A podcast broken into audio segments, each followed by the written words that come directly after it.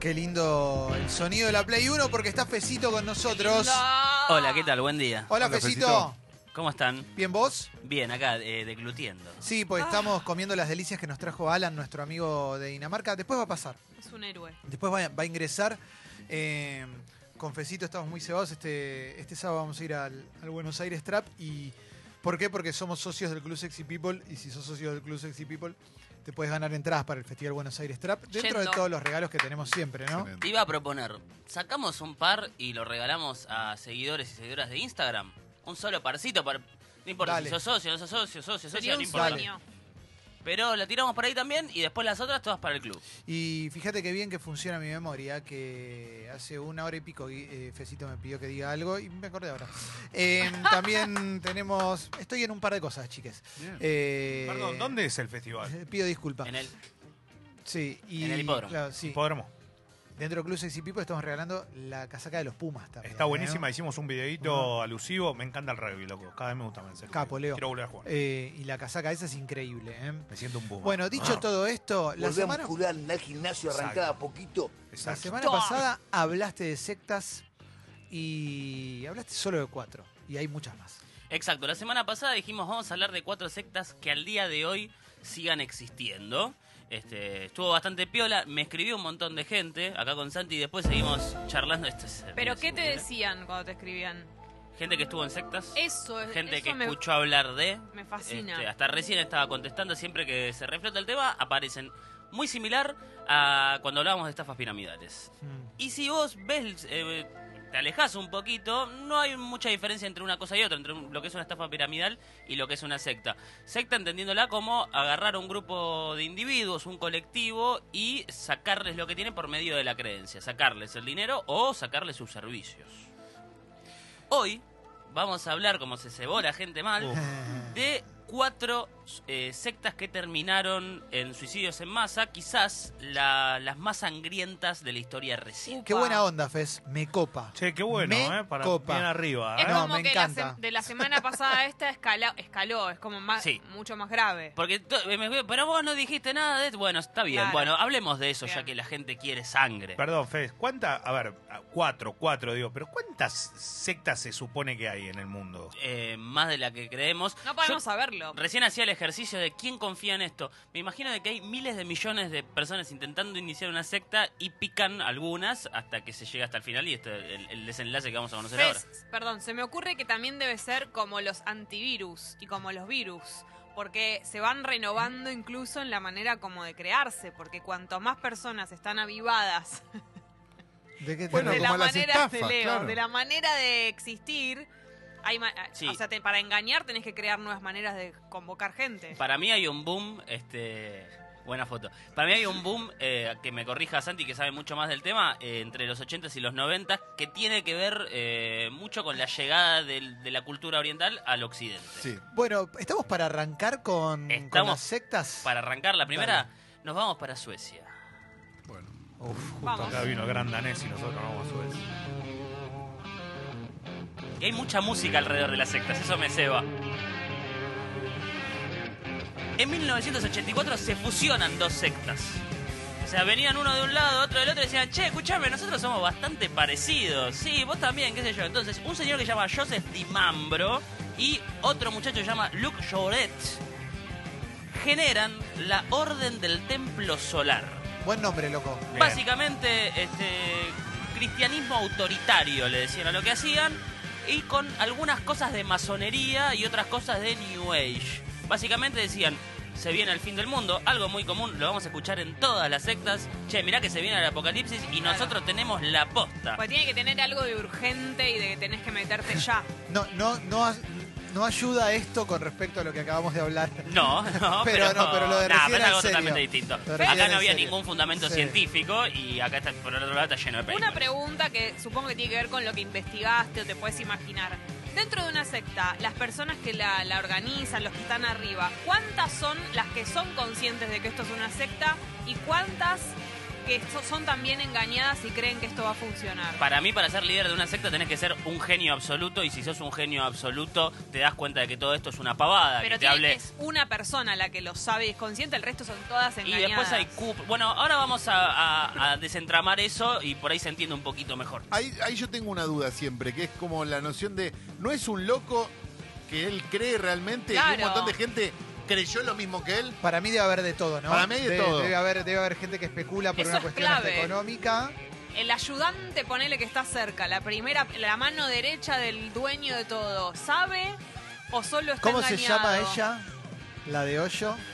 Ah, Mam. Sheila. Sheila. Mam Sheila, Qué el grande mejor Sheila. personaje de la historia. Eso igual Wild Country es todo. Bueno, eh, Bueno, vamos a la orden Sí. del Templo Solar. Crecen un montonazo durante los 80s y los 90s. Tenían un condimento muy común de, para mí de las sectas de los 80s de que captaban a gente de plata, gente que hacía grandes donaciones. Entonces tenían rituales eh, muy zarpados a lo largo de todo el mundo. Disambro era el que estaba eh, en Suecia en una especie de campo recluido en las afueras, en la zona rural, y Luke Juret era el que giraba por todo el mundo generando adeptos por todos lados y generando muchas arcas. ¿Qué decían? Nosotros tenemos la posta, nosotros eh, vamos a generar la llegada de un nuevo Mesías. Todo iba este, por ahí hasta que arrancan los noventas y se va haciendo una secta muchísimo más oscura y empieza a perder ciertos seguidores. Ellos decían de qué manera iban a hacer que venga un nuevo Mesías. O sea, decían, como ese que mencionaste la vez pasada, que dijo que se le apareció, creo que Dios, y le dijo. Ellos se basaban más que nada en lecturas de Alexander Crowley y decían que tenían la manera de ir definiendo de a poquito cómo iba a aparecer a lo largo del... Cuando arrancan los 90 y dice yo soy el Mesías.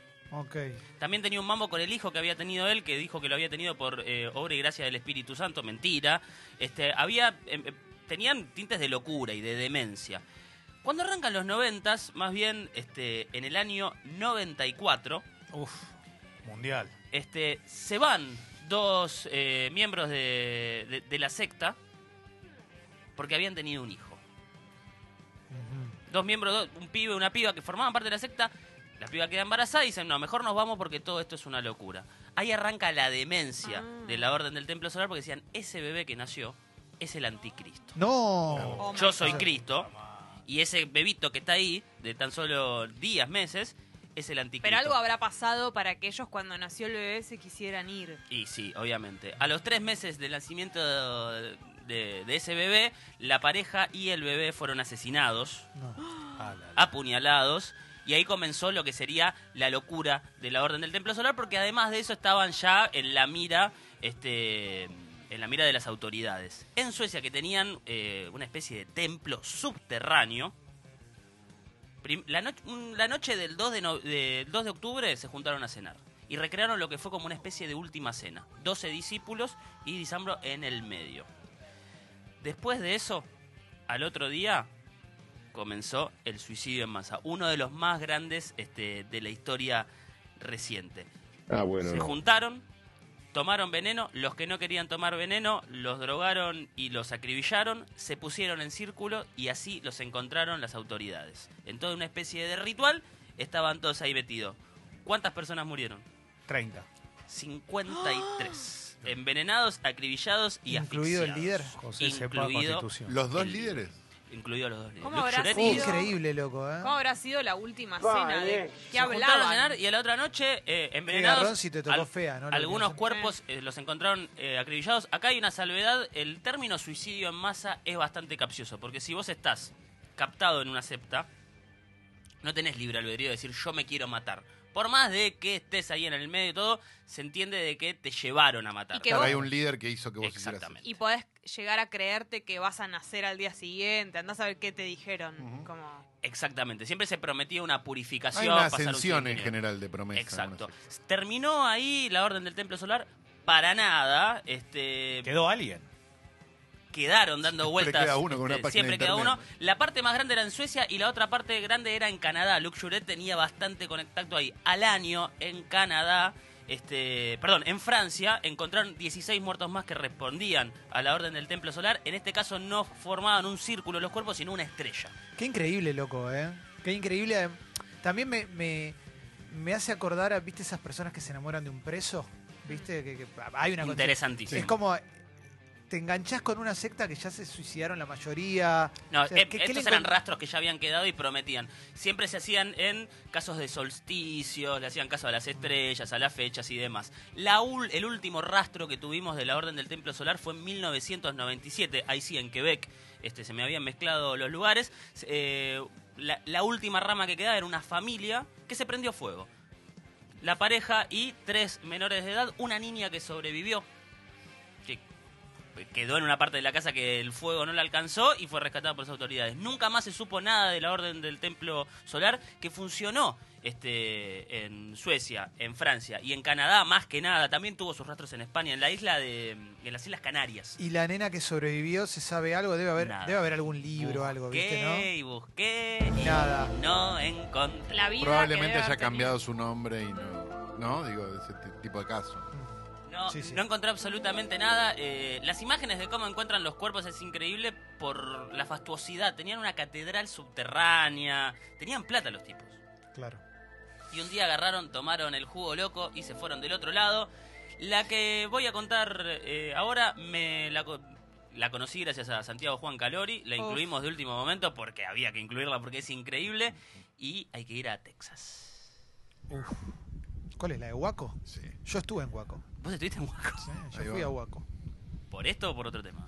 No, por otro Pasaste. tema. No, tengo una tía que. No, no, no. Fui a Huaco a. Una tía muy creyente. cubriendo elecciones en Estados Unidos. Huaco no hay nada. No hay nada. ¿eh? Huaco me parece que era uno de los Looney Tunes. No sé, esto es Huaco CO.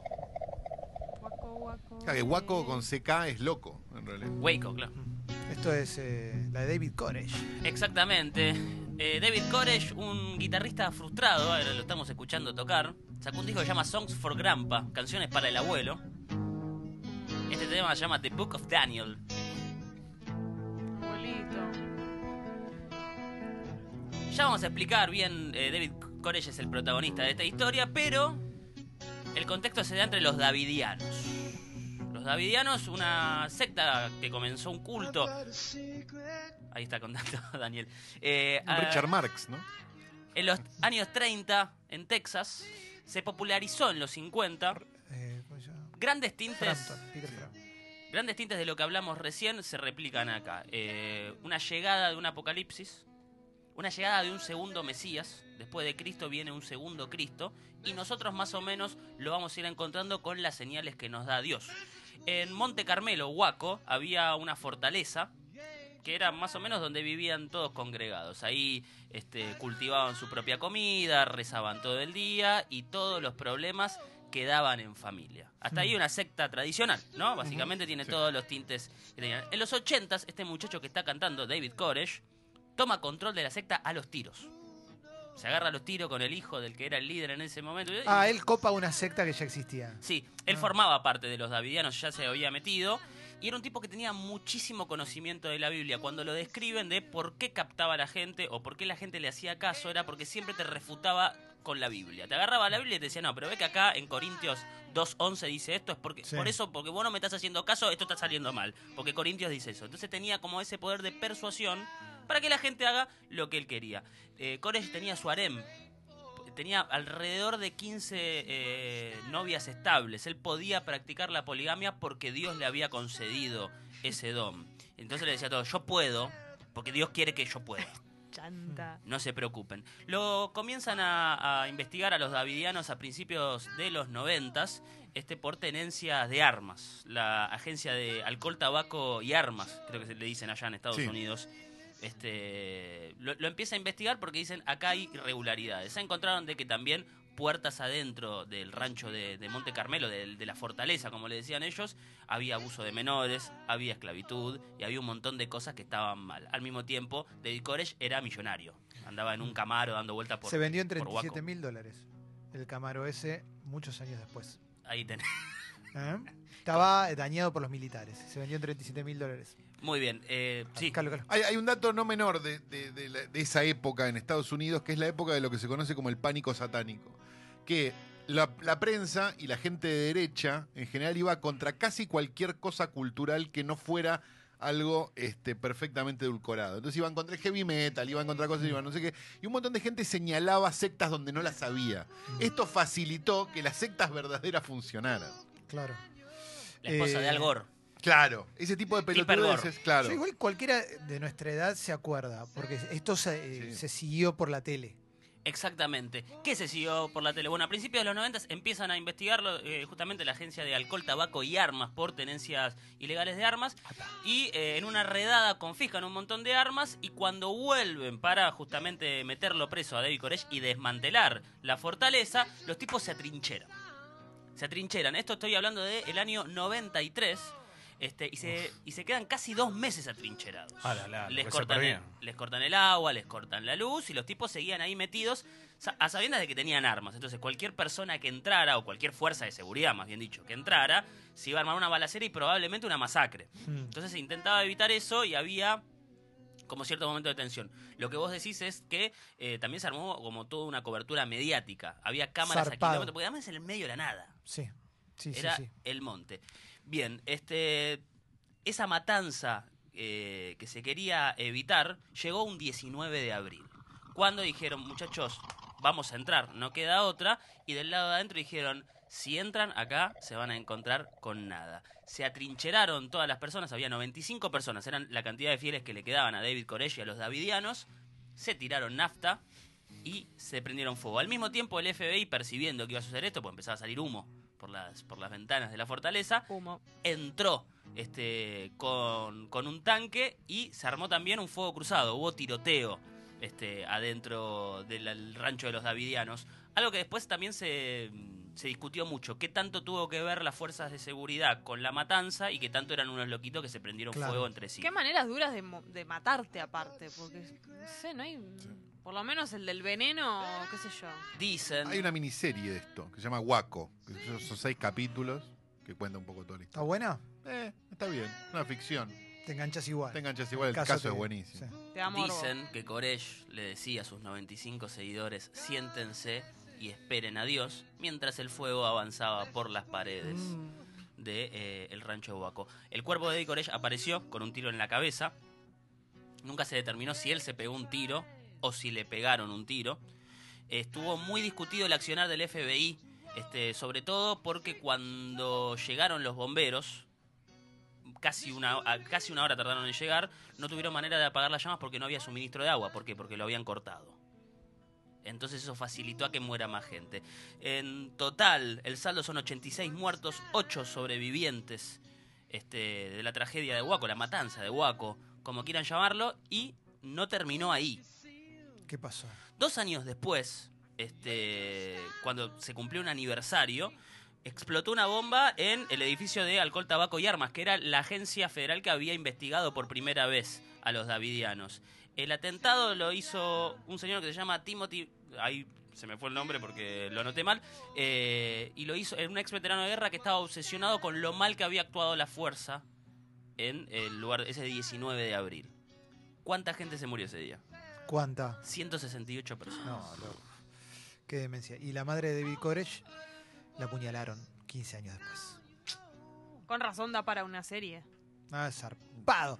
Es zarpado. Carazo, le la Es un. ¿eh? caso mítico de la primera mitad de los 90. Aparte fue eh, el mismo mes que se murió Kurt Cobain, por ejemplo. Había como mucha noticia que de allá arriba. Que luego dio la vuelta Ganchaferro. Grande. Epo, eh, eh, el Clintonato a full. Clinton salió a pedir disculpas por cómo accionó la fuerza, por cómo se manejó la situación, este, un montón de cosas. Pero bien, dejamos atrás Waco, probablemente nunca volvamos a ese lugar en nuestras vidas, algo para hablar de Ay, esto. Dios. Y nos vamos a Uganda.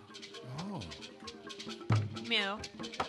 Le pido ¿Cómo me perdón. gusta esto, eh? Le pido perdón eh, una vez más, como el otro día eh, pro- intenté pronunciar en japonés. Lo hiciste muy bien, Fez. Ahora voy a intentar pronunciar en ugandés. Atrévete. Joseph Kiwetere. Con dos N. Sí. No es tan simpático como el chiquetere. Joseph era un político ugandés. En los años 60 eh, tuvo cierta relevancia eh, en lo que fue el gobierno ugandés y después desapareció durante mucho tiempo. Volvió a aparecer en los 80 caminando los pueblos y diciendo que su desaparición se debió a que se fue a pasear con la Virgen María. Forma parte, dentro de las miles de religiones que hay en África, de eh, la parte cristiana. Era un tipo en el medio de África que eh, creía en el cristianismo y que decía hablar con la Virgen María. Ese era el nivel. En los 80 se juntó con otra señorita que se llamaba Credonia, Credonia ex prostituta, que dijo, busco lavar mis pecados y también tengo contacto con la Virgen. bueno. La veo en lugares, la veo en piedras, la veo en arbustos, la veo... ¿no? Tenía un Delirio Tumblr. místico, Tenía un Tumblr, la Virgen en lugares. La Virgen en lugares. Este, y juntos caminaban los pueblos este, donde había una extrema pobreza. Y les decían, ustedes están así de mal porque no están con nosotros. Nosotros sabemos la Virgen qué quiere, qué quiere para vos, qué quiere para mí. Entonces empezaron a controlar pueblos enteros en esa zona de Uganda, cerca de la República Democrática del Congo. ¿Eh? La menciono Orgullo. por nosotros. El tema es que forman la orden de la restauración de los diez mandamientos de Dios. Tienen miles de adeptos, llegaron a tener un montón de adeptos. Y eh, a lo largo de los 90 crecieron tanto que empezaron a... ¿Qué hace, qué- qué hace una secta cuando crece? Se junta. Coge. Y profesa el apocalipsis. Ah, claro, sí. claro, claro.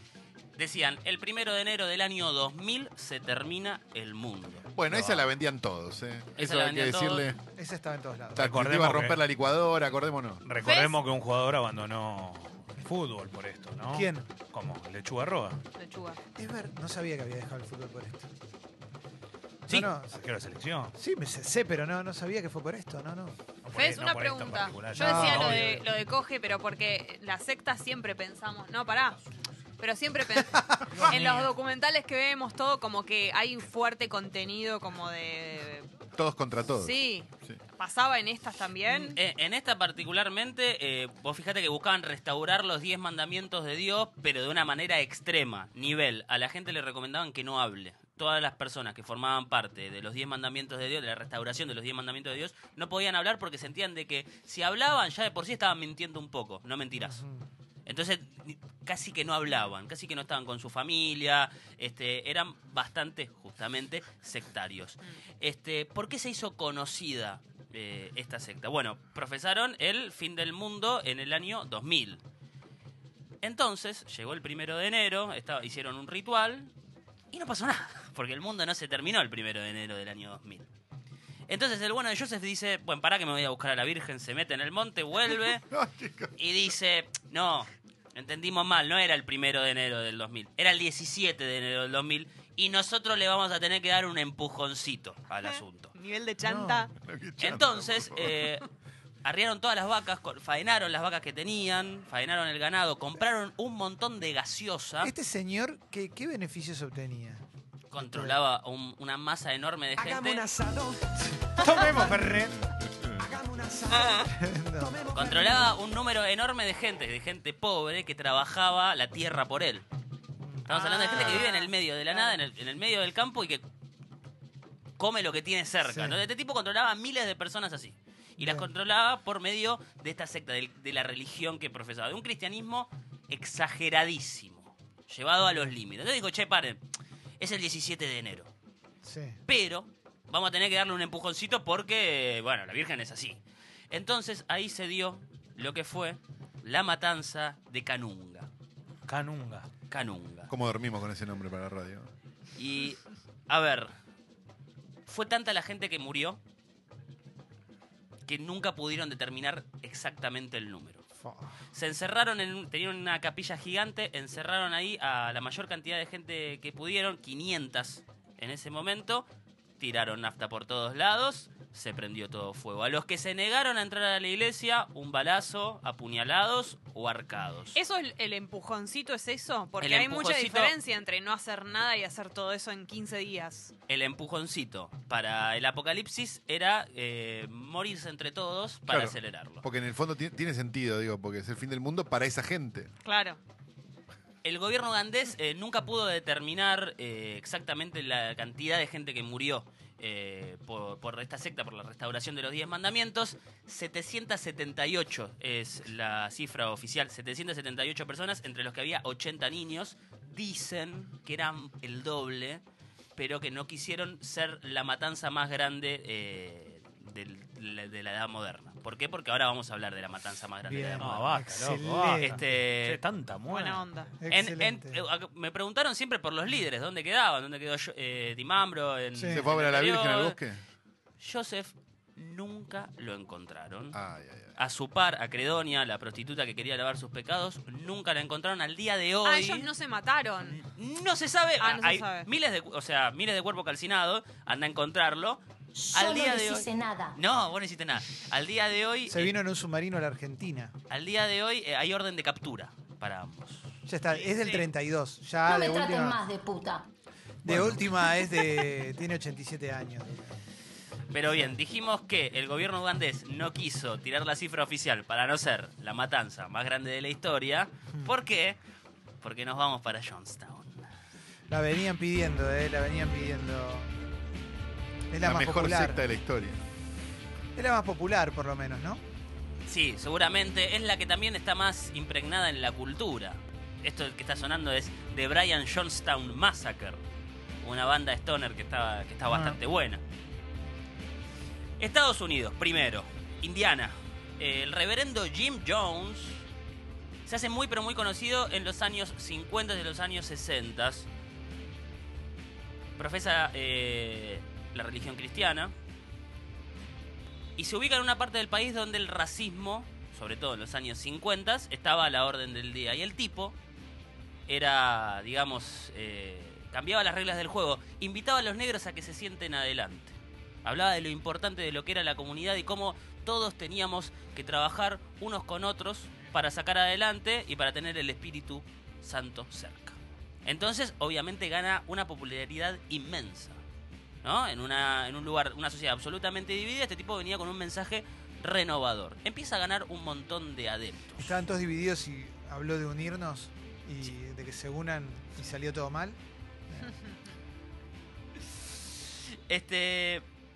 El tipo empieza a ganar una relevancia muy pero muy grande y funda este, la iglesia del pueblo, si no me equivoco. Sí. La iglesia del pueblo, que era básicamente todos entramos acá y lugar para absolutamente todo. A fines de los 70 pasó a tener 140 adeptos a más de 2000. El tipo se empezó a poner un poquito más espeso con que la vida que teníamos no era la vida que merecíamos, que merecíamos vivir en un paraíso, que merecíamos comer, criar a nuestros hijos, eh, practicar nuestra religión e irnos a dormir. No teníamos por qué estar agobiados por el trabajo, por las distracciones. Em- empezó a tener ese mensaje. Entonces, de cara a fines de los 70 decidió armar un paraíso terrenal. Como no lo podía hacer en Estados Unidos, se compró 12 kilómetros en Guyana.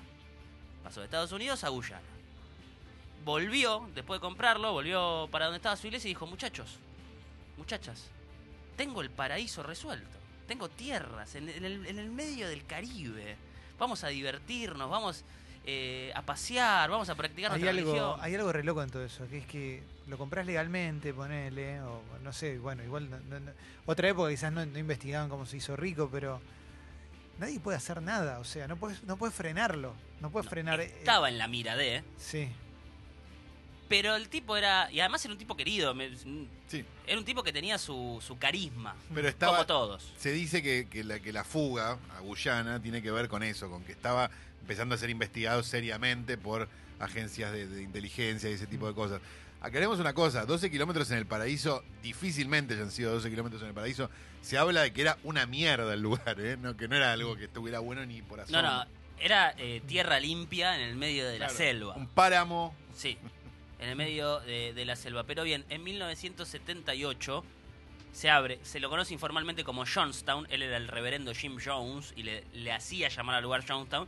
Pero era más bien eh, la iglesia del pueblo o la zona de la iglesia del pueblo. la- las tierras de la iglesia del pueblo. Y eh, van alrededor de mil personas, mil y pico de personas con él. O sea, mil y pico de personas que vivían en Estados Unidos dicen, no, mejor me quiero ir con este loco a la Guyana. sí. Cuando llegan ahí, se dan cuenta de que Paraíso no tenía absolutamente nada. Trabajo forzoso, guardias con armas, los niños y las niñas eran separados de sus padres y de sus madres. Todo el mundo al reverendo Jim Jones le tenía que decir papá. todos comían arroz mezclado con legumbres, automáticamente hubo una epidemia de, de problemas este, estomacales. Todo el mundo estaba con diarrea, ¿por qué? Y porque el agua era un desastre, la comida era un desastre, trabajaban desde que salía el sol hasta que se ponía el sol, ¿por qué? Porque tenían que construir sus propias casas, tenían que cosechar su propia comida y tenían que hacerle caso a papá Mm, Al padre, sí. a papi. Este, Johnstown se lo conoce como una de las demencias más grandes de- del siglo pasado. Es increíble que haya sucedido. Este, dicen que a los niños los sacaban, los ponían en un lugar, los metían en un pozo. Él todos los días les decía, miren que en el pozo hay un monstruo. Hay un monstruo que si te portás mal te muerde. Y tenía un tipo disfrazado en el pozo que les tocaba las piernas a los nenes que los agarraba para asustarlos. El que se quería ir decía, no, esto es una locura, me voy. Lo drogaban, lo hacían a un costado. Había cajas de madera al sol para las personas que se querían ir. Las metían ahí un rato largo. Che, seguí con ganas de irte. Los seguían metidos ahí adentro. Era básicamente un campo de tortura. Eh, sí, estaba pensando, por supuesto que es una versión muy extrema, pero no dista mucho de ciertas prácticas religiosas de, de- de Edad Media, ¿no? También ciertas torturas para, para, para quien no creía, Sí, bueno, claro. muerte para gente que no creía, la idea de que hay alguien que te va a castigar, que, te, di- que le digan padre al líder, digo, no, no estamos tan lejos, pero bueno, obviamente esto terminó horrendo, pero... Pero es imagínate captar a más de mil personas, prometerles el paraíso y esclavizarlos a punta de pistola, drogarlos, eh, enloquecerlos, todo eso. Vos Sí, mirá no, cómo no, cambia. tremendo. Dejás tu vida normal, sea buena, sea mala, no, no, no sé cómo era, por eso. Sí. Pero bien, eh, decíamos de que al margen de eso, el reverendo Jim Jones estaba en la mira del gobierno de los Estados Unidos y en noviembre del 78, ya con Johnstown existiendo y todo esto se sabe ahora, en el momento eran los loquitos que se fueron a, a- a buscar el paraíso. Pero había muchos familiares diciendo, che, me parece que esto. ¿no? De ahí empieza también la investigación esta, la segunda. El gobierno de Estados Unidos lo empieza a investigar. Y agarran y mandan una comitiva. Terminan transando de, che, encontremos... No podemos ir a Johnstown, no nos dejan. Está bien. Encontrémonos en un punto intermedio con personas que formen parte de este culto, con personas que trabajen ahí y vemos cómo están. Fue un congresista, fueron periodistas, fueron especialistas, se encontraron y dijeron, no, no, está todo bien, no te preocupes, no pasa nada. Y a las dos o tres horas dicen que al congresista se le acercaron y decían, por favor, sácame de acá, me subo al avión con vos. Te lo pido, por favor. Me voy con vos. Entonces, cuando ya están en plan de volverse para decir, acá está todo mal, ese avión recibe una lluvia de balazos. No. Muere el congresista, mueren tres periodistas. Dicen que uno de los que intentaba escapar en realidad decía que quería escapar para subirse al avión y boicotearlo. Está el video del tiroteo del avión, porque los periodistas estaban filmando absolutamente todo. Y ahí empieza este, lo que fue la masacre de Jonestown. El reverendo Jim Jones reunió a todos sus fieles, agarró muchos litros de Cool Aid, que es una, una gaseosa que toman ellos, dijo un par de palabras, The world, the kingdom violence, and the violence shall take it by force.